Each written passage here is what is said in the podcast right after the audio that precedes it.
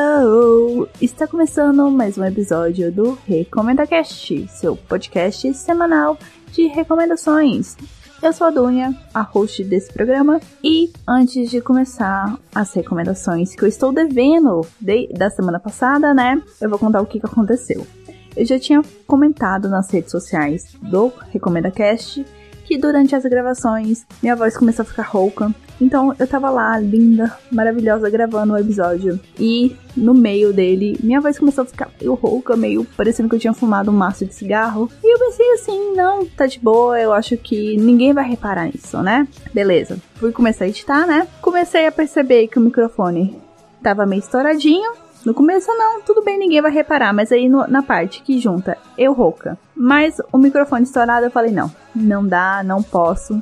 Eu prezo muito mais a qualidade do, do material que eu gravo, então eu decidi vetar, regravar o episódio. Infelizmente, na semana passada eu não tinha tempo para fazer tudo isso naquela semana, então decidi adiar. Peço desculpas quem estava esperando as recomendações.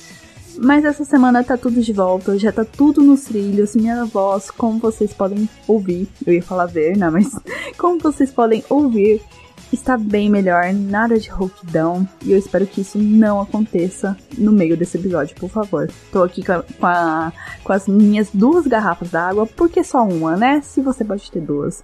Duas garrafas d'água, duas garrafas d'água, para me ajudar na gravação desse episódio.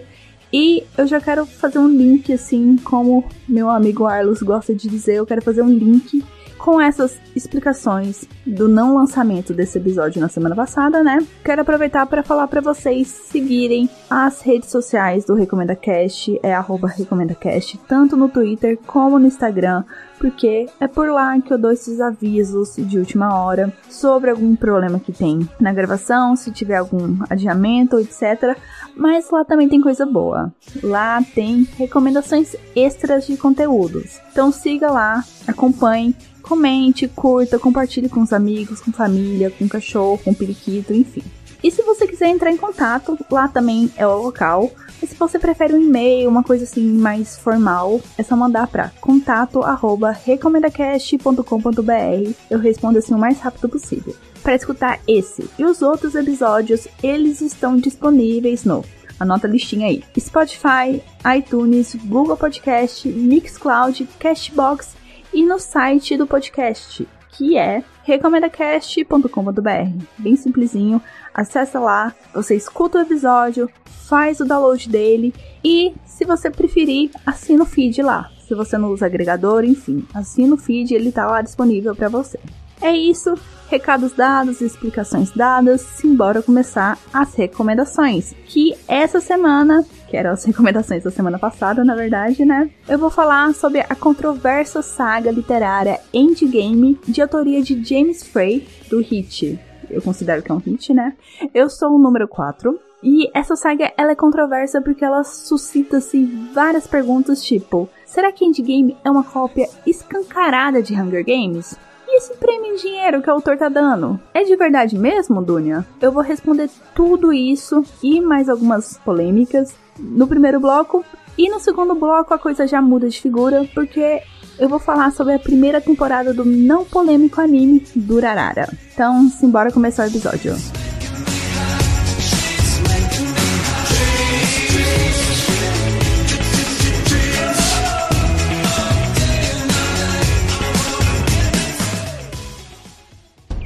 12,000 years ago, they came. They descended from the sky and created humanity and gave us rules to live by. Before they left, they told us someday they would come back, and when they did, a game would be played. This is Endgame. Vamos começar com polêmica, logo assim de cara. Endgame, por favor, não confundam com o filme da Marvel é uma saga que conta com três livros principais e diversos. Quando eu falo diversos, é livro pra caralho. É demais da conta. E todos esses spin-offs são no formato e-book. Evita gastar papel desse jeito, né? A saga é escrita pela dupla James Frey e Neil Johnson Shelton. Nossa senhora, coitadinho dele, que azar. Porque quase sempre, quase sempre assim, eu tô sendo muito gentil com ele, mas sempre o Johnson Shelton é esquecido da autoria desses livros por conta do tamanho gigantesco que tá o nome do Frey na capa dessa saga. Sério, reparem, procurem no Google, valem a pena ver isso, porque eu fico com dó da. Eu, eu realmente fico com dó da pessoa. Porque parece que é só ele, só o James Frey que tá. que fez o livro, mas não é.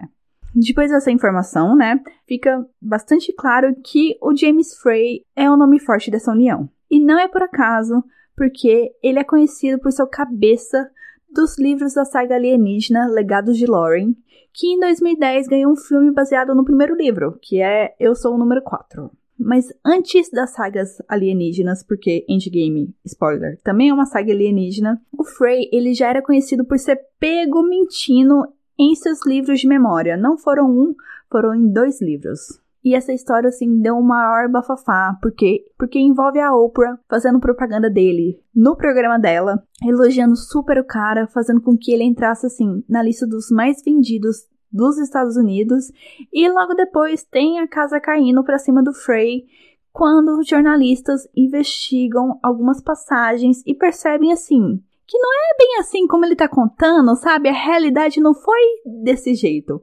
Tipo assim, o Frey ele aumentou só um pouquinho, falando que ele foi preso, sendo que ele não foi preso. Foi esse nível de coisa que ele inventou. Quite the scandal, actually. Aí chega 2014, ele e o Johnson Shelton lançam o primeiro livro da saga Endgame, que é conhecido como O Chamado. Esse livro, ele começa relatando os sinais da chegada do Endgame, que é uma competição criada e executada por uma raça alienígena que criou os humanos. Esqueça a teoria que os humanos foram criados por Deus. Aqui, eles foram criados por alienígenas, uma coisa assim bem semelhante aos engenheiros do filme Prometheus. O que, acontece com essa raça que criou os humanos lá em Endgame? Eles querem dar um fim na humanidade para dar um reboot nela, né? Vamos acabar com o que tem pra gente começar de novo e quem sabe dessa vez a gente acerta, né? E dá para sacar assim durante a leitura que essa limpeza é feita assim de tempos em tempos. Agora você me pergunta, quem são os loucos que vão participar dessa parada, né? O Endgame, ele é composto pelas 12 linhagens originais da Terra. Todos os participantes são adolescentes entre 13 e 17 anos e que vão competir para terem a honra de não serem eliminados pelos alienígenas ao final do endgame.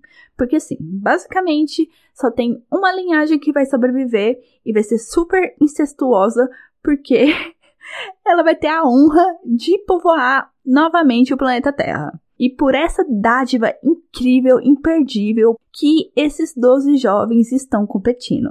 Pode parecer zoado do jeito que eu tô falando, que é meio proposital, mas a parada é muito séria, muito séria mesmo. Durante a leitura, você entende que são gerações e gerações de pessoas se preparando para participar dessa competição. Então, são conhecimentos, lutas, táticas, histórias que são transmitidas durante décadas, séculos, milênios e acrescentem mais nomes de períodos, porque eu não lembro mais nenhum.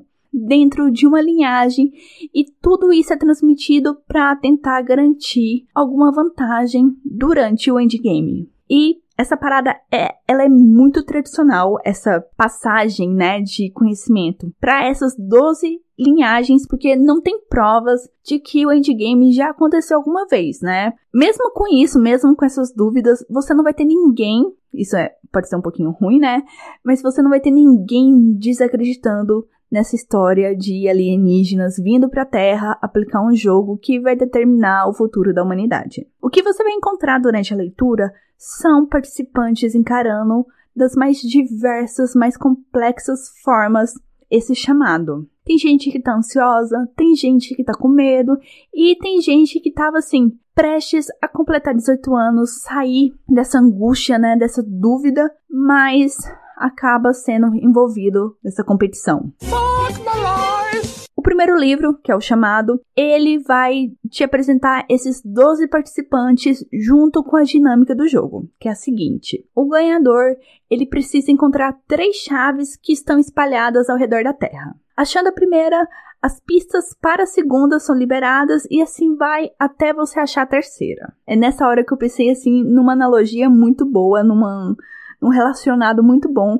que é aquele filme Tá Todo Mundo Louco, que passava lá na sessão da tarde e algumas vezes no domingo à tarde, onde tem um milionário que monta uma corrida super maluquete, onde o ganhador leva uma montanha de dinheiro. Vocês lembram? Beleza, quem lembrou, maravilha. Então, imagina que Endgame é uma versão melhorada, mais complexa e sangrenta e com menos comédia daquele filme. Eu vou bancar meio que a Bela Gil aqui. Você substitui o milionário pelos alienígenas, o dinheiro pela oportunidade de ficar vivo e os Estados Unidos pelo mundo. E você tem Endgame. Simples, né? Falando em dinheiro, além das controvérsias que envolvem o Frey, o livro, além de ter as pistas para aquela história, ele também tem pistas reais de um mistério que, se for solucionado, te rende 500 mil dólares, mais ou menos 2 milhões de reais na cotação atual. Can you believe? Isso é sério, isso é realmente sério. O desafio ele foi lançado em 2014, junto com o lançamento do livro, né, obviamente, e até hoje ele não teve um ganhador. Então, em 5 anos, ninguém levou essa bolada. Eu vou deixar o link do concurso com as regras, só para mostrar assim que o negócio é sério, é real. Vou deixar esse link na descrição do episódio, caso alguém tenha interesse ou tenha curiosidade para entender esse mistério. E por mais que ele dê entrevistas falando que realmente há pistas nos livros para resolver esse mistério na vida real, eu não coloco a minha mão no fogo por ele, porque como eu já contei, ele é um cara polêmico, ele tem uma tendência assim de aumentar as histórias e vocês tirem suas próprias conclusões, mas eu não acredito nessa nessa nesse prêmio real. Agora eu quero falar da polêmica que envolve Hunger Games e Endgame. Não é por causa dos nomes parecidos, não. Foi uma polêmica que eu achei no Goodreaders americano, porque os leitores estavam basicamente discutindo, em vez de discutir, por exemplo, a sinopse, personagem, etc., estavam discutindo e acusando o Endgame ser uma cópia do Hunger Games, que é os Jogos Vorazes. Com base nos seguintes argumentos. Eu vou contar eles para vocês e vocês reflitam sobre isso. Qual que é a base dos Jogos Vorazes, né?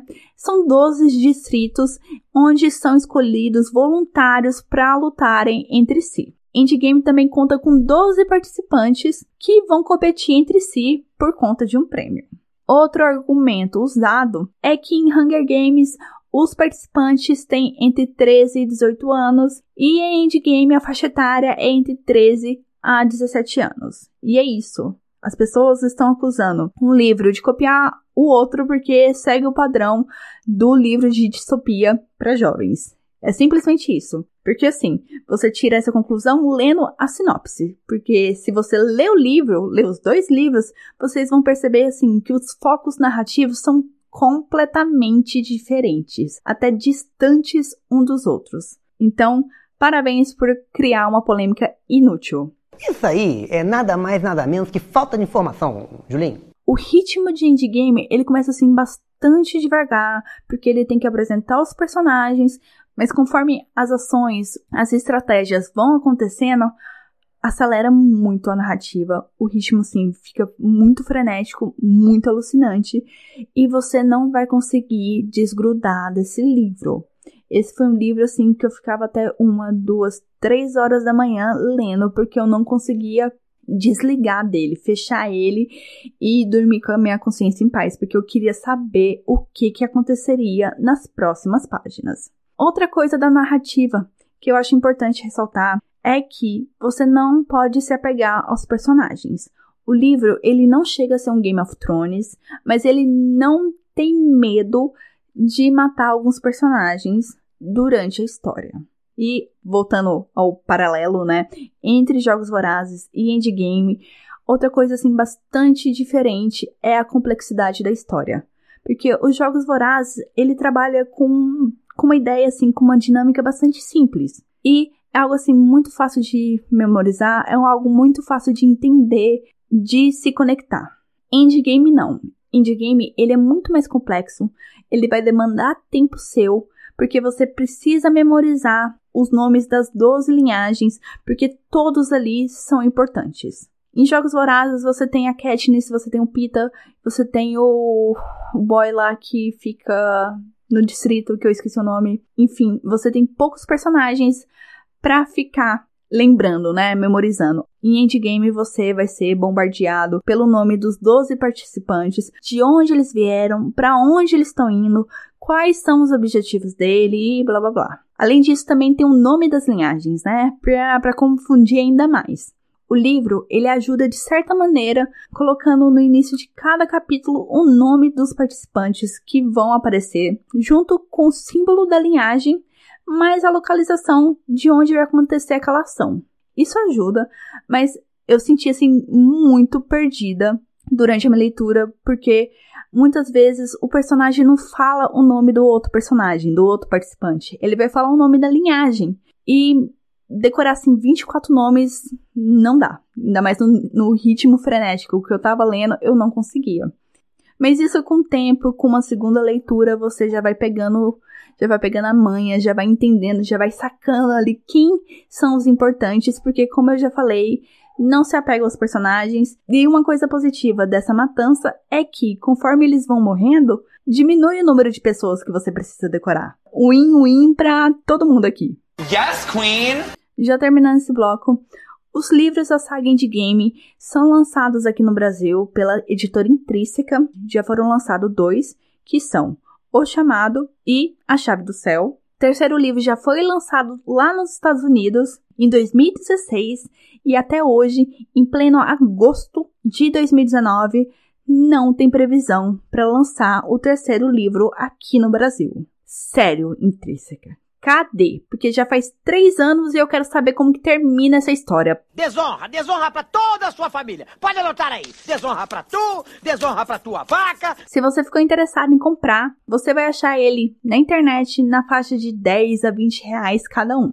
Eu espero que vocês leiam Endgame, espero que vocês gostem e fiquem pistolas junto comigo em relação à previsão do lançamento do terceiro livro, porque, sério, três anos. Três fucking anos já era para ter lançado, né?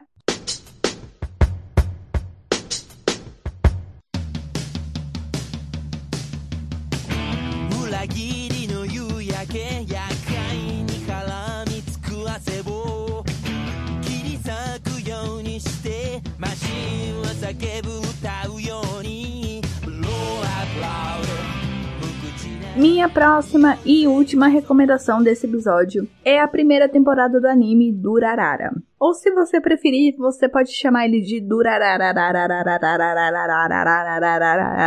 até quantos você conseguir falar. Eu preciso aqui confessar que eu não terminei de assistir as outras três temporadas, que tem total de 36 episódios, então a recomendação vai ser só da primeira temporada mesmo. A primeira temporada de Durarara tem 25 episódios e está integralmente disponível para assistir na Crunchyroll. Para quem não saca, o sistema da Crunchyroll você consegue assistir de graça nos 14 primeiros dias. Então, 25 episódios em 14 dias você dá conta. E essa primeira temporada é uma temporada muito boa. Durarara é um anime muito bom, muito bom mesmo. Ele é baseado na light novel escrita por Ryogo Narita e ilustrada pelo Suzuhito Yashuda. O Narita, ele também é o criador de Bacano, que é outra light novel, também virou anime e que conta uma história envolvendo máfia italiana com sobrenatural, que eu também já recomendo agora, assim, já de cara, mas que no futuro eu pretendo rever e fazer um episódio só para comentar de bacana. Mas nesse bloco eu vou dar assim umas pinceladas bem breves. Let's blow some tiny minds. A história de Durarara, eu acho assim que ela é um pouquinho difícil de explicar, sabe? De você montar aquela sinopse pro seu amigo, falar assim, então, esse anime é sobre isso, isso e isso, porque para mim, o personagem principal aqui de Durarara não é uma pessoa. É na verdade o distrito de Ikebukuro. Bom, a história inteira se passa lá, né? Acho que isso é um ponto já importante. É lá que esses personagens vivem, onde eles interagem, onde as coisas acontecem. Então, é em Kebukuro que a ação, a história, essas relações vão acontecer, vão se desenrolar e alguns mistérios vão acontecer, né? Tem também o fato de que a caracterização do bairro ela é muito semelhante com a realidade. se fosse uma coisa ao Léo, né? Alguma coisa assim, ah, qualquer lugar serve eles não, eles não precisariam trazer essa, essa conexão com a realidade, né? Trazer essa semelhança. Porque se não fizesse diferença, não teria, não precisaria dar ênfase, né? Não precisaria batizar. É por isso que eu acho que o distrito de Ikebukuro é o principal ali naquela história. Tem um vídeo da Mikan passeando por Ikebukuro e mostrando, sabe? É, apontando alguns lugares que são retratados no anime de Durarara. E eu assisti nesse vídeo, eu realmente consegui sentir que a caracterização do bairro ficou muito igual, porque você consegue imaginar os personagens passando ali nas esquinas, nas ruas, frequentando as lojas, as praças. Então faz sentido para mim. Isso só reforça a minha teoria de que Ikebukuro não é simplesmente um cenário. Ele é um personagem, e é um personagem muito importante. Oh yeah! O distrito de Ikebukuro, ele abriga, assim, além de figuras normais, é casa, assim, de figuras bastante exóticas, parte da mitologia do bairro, tipo a motoqueira sem cabeça, o sushi man Simon, que é um russo negro que trabalha no sushi muito duvidoso, tem o Isaiah, que é um informante, mas também arqui-inimigo do Shizu, e os dois, assim, têm brigas épicas, incríveis, e eu tô aqui enrolando para falar do Shizu, mas ele é um barman super forte, mas super forte mesmo. E eu não tô sendo econômica, porque ele atira postes e máquinas de refrigerante nas pessoas que o provocam, e por isso que ele é meu personagem favorito. Porque ele é super agressivo, mas ao mesmo tempo ele odeia violência. O quê? O quê? Com o decorrer dos episódios, esses personagens e outros começam a interagir e a criar situações instigantes e que se mostram interligadas. Por exemplo, tem um grupo de pessoas que aparecem lá em Kebukuro que se autodenominam como dólares. Tem uma rixa antiga entre gangues de rua, tem o aparecimento de uma espada amaldiçoada e tem a busca da Celt pela sua cabeça. Eu sei que são muitas informações, tem um monte de coisa acontecendo que você fica pensando assim que não faz sentido, não tem como elas se conectarem, mas elas se conectam, se encaixam e essa é a magia de Durarara. E essa temporada, essa primeira temporada, ela me impressiona porque ela é fechadinha, bem organizada, por mais que não pareça. E ela conta assim com momentos de ação, de suspense, de mistério. Ele é imprevisível. Outra coisa genial em Durarara são as aberturas. Eu acho muito legal a sacada que eles tiveram de apresentar os personagens com seus nomes, é claro, lá em Bacano e reproduzir isso em Durarara. Eu quero fazer uma ressalta aqui, é porque Bacano e Durarara foram criados pelo mesmo estúdio, que é o Brainbase. As aberturas, elas são montadas para interligar cenas dos personagens através de objetos. Eu sei que é difícil explicar isso com palavras, é melhor assistindo, mas enfim, são cenas que são interligadas com objetos e conforme os personagens vão aparecendo, é dado um momento de pausa naquele personagem e é mostrado o seu nome. Assim você consegue memorizar ou pelo menos associar mais facilmente o nome com o rosto da pessoa, né? A minha abertura favorita é a primeira, porque eu gosto muito da música, eu gosto muito de como são interligadas as cenas. O único problema dela é que na apresentação dos personagens, os nomes eles aparecem em kanji. Na segunda abertura, isso já não é um problema porque os nomes dos personagens aparecem no nosso sistema de escrita. Então, essa tudo bem, mantém do jeito que tá, só coloquem legenda na primeira abertura, por favor, por favor. Outra coisa que eu preciso mencionar são os dubladores. Eu quero fazer menção especial pro único dublador que eu consigo sempre reconhecer a voz sem precisar da ajuda do Google, que é o Mamoru Miyano. Ele dubla o Kida em Durarara e provavelmente se você assiste animes no áudio original, deve reconhecer a voz dele do Light, ou Raito, de Death Note, do Tamaki de Horon High School Hot Club e do Ling de Fullmetal Brotherhood. Outra grande surpresa durante as minhas pesquisas foi descobrir que o dublador do Levi de Attack on Titans, o Hiroshi Kamiya, dubla o Isaiah. E o dublador do comandante Elwin, também de Attack on Titans, que é o Daisuke Ono, dubla seu arqui-inimigo e o melhor personagem do anime, na minha opinião, que é o Shizu. Até agora só foi elogios a Durarara. só falei coisa boa, mas eu preciso fazer uma crítica consciente, né, de que por mais que eu adoro o anime, eu adoro a história, adoro os personagens, ele conta com situações e construções machistas e objetificantes. Eu acho que essa palavra existe. Acontecem com uma certa frequência que eu não gostaria que acontecesse, infelizmente, com as personagens da Celt, que é a motoqueira sem cabeça, e a Sonohara-chan, que é amiga do Kida e do Mikado. A Sonohara-chan, ela é sempre referenciada pela maioria dos homens como a mina dos peitões. Sério. E a Celt, ela é meio que discriminada pelo parceiro por causa da sua busca pela cabeça perdida. Segundo o cara, ela deveria assim esquecer disso, foda-se a cabeça e viver uma vida normal, que, segundo ele, se baseia em se casar e de preferência com ele. Aí ele fica insistindo nessa história e, nossa, é muito pé no saco, ele só incomoda muito, porque, sério, Cara, você tá sendo um babaca, deixa a menina, deixa a mina fazer o que ela quiser. Se ela quiser buscar a cabeça dela por mais 20 anos, ela pode. Ela é imortal, você não. Então foda-se. Ela faz o que ela quiser. Então ele fica insistindo nisso de que, ah, nossa senhora, saco pra isso. E, nossa, eu tomei um ranço dele inimaginável. Eu tomei muito ranço dele. Acho que ele é um personagem, assim, realmente que eu odeio do fundo do meu coração. Eu te odeio. Outra situação bastante desagradável e que até suscita algumas reflexões é o fato de ser stalkeado por uma menina é legal? Quando eu falo stalkeada aqui, não é você fuçando no Facebook procurando um boy ou a girl. É você seguir a pessoa até em casa, ficar esperando ela, saber dos horários dela, ficar interfonando ou batendo na porta, sabe? É esse tipo de stalker que eu tô falando parece que alguns personagens masculinos esquecem que esse tipo de stalker não é bom. Não importa se é uma menina super bonita, super incrível que você tá afim. Não é legal stalkear pessoas. E outra situação bastante grave é que tem a subserviência de uma personagem em relação ao seu crush, ao seu par romântico. Ela se torna totalmente alienada do mundo, das pessoas, porque ela tá apaixonada. Mas o relacionamento dela é super tóxico, porque o cara ali, ele só tá com ela porque ela parece outra pessoa, sabe? E ele diz isso na cara e ela continua naquilo.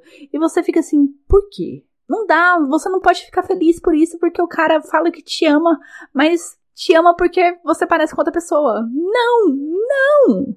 Eu acho que eu nunca falei isso antes, mas eu acreditava na minha cabeça, né? Por mais que eu goste da obra, por mais assim que eu gosto, como é a situação aqui, eu não vou passar pano para ela, principalmente quando envolve situações com mulheres eu quero deixar bastante claro que eu gosto de Durarara, eu recomendo vocês assistirem o anime, assistam Durarara, assistam Code escutem o episódio que eu fiz sobre Code que é o terceiro, que eu também falo tanto que eu adoro aquele anime, só que ele tem graves problemas, e quando vocês estiverem assistindo, tenham essa consciência, tenham essa crítica de que aquilo não é normal. Essa situação de stalkear, de você estar tá num relacionamento tóxico, enfim, não é normal, não é motivo para comédia, não é uma coisa que pode ser tratada com uma certa banalidade como nessas histórias. Então, eu falei muito então, desculpa. Eu só quero que vocês sejam conscientes, porque eu estou consciente de tudo isso durante as minhas recomendações. Para diminuir a tensão, eu preciso falar dessa relação de Bacano e Durarara. Além de ter nomes estranhos e essa duvidosa mania de colocar um ponto de exclamação no final, os dois animes eles são criação do mesmo roteirista, foram animados pelo mesmo estúdio e possuem uma temática de abertura igual. Eu ia falar bastante semelhante, mas não, igual. Eu achei incrível o fato que o pessoal do estúdio conseguiu fazer bacano, marcar presença na sua obra irmã com easter eggs muito bem inseridos. Começa assim com cenas do anime, de bacano, tá? Passando em telões na rua ou com cartazes de personagens usados como detalhes em algum cenário, ou em um caso muito agressivo, mas no sense e cômico, tem dois personagens de bacano surgindo no meio da multidão e ainda por cima fantasiados com uma roupa super estereotipada de samurais. E eu quero fazer uma ressalva de que os personagens de Bacano são, na sua maioria, americanos. Então eu achei válida essa interpretação que eles fizeram. Então, quando eu reassisti Durarara e eu consegui lembrar desses personagens, reconhecer esses personagens, eu percebi assim como as histórias e esses personagens que o Narita criou são marcantes. Depois desse momento super fofo, super cult de aquecer o coração, pelo menos para mim, eu quero reforçar para vocês: assistam Durarara. A história ela vai te prender, vai te deixar confuso, vai gerar diversas reações conforme os episódios vão passando, mas com certeza a história vai te marcar juntamente com os personagens tão exóticos e charmosos, tudo isso misturado num cenário muito místico e ao mesmo tempo real, sendo movidos por uma narrativa engenhosa.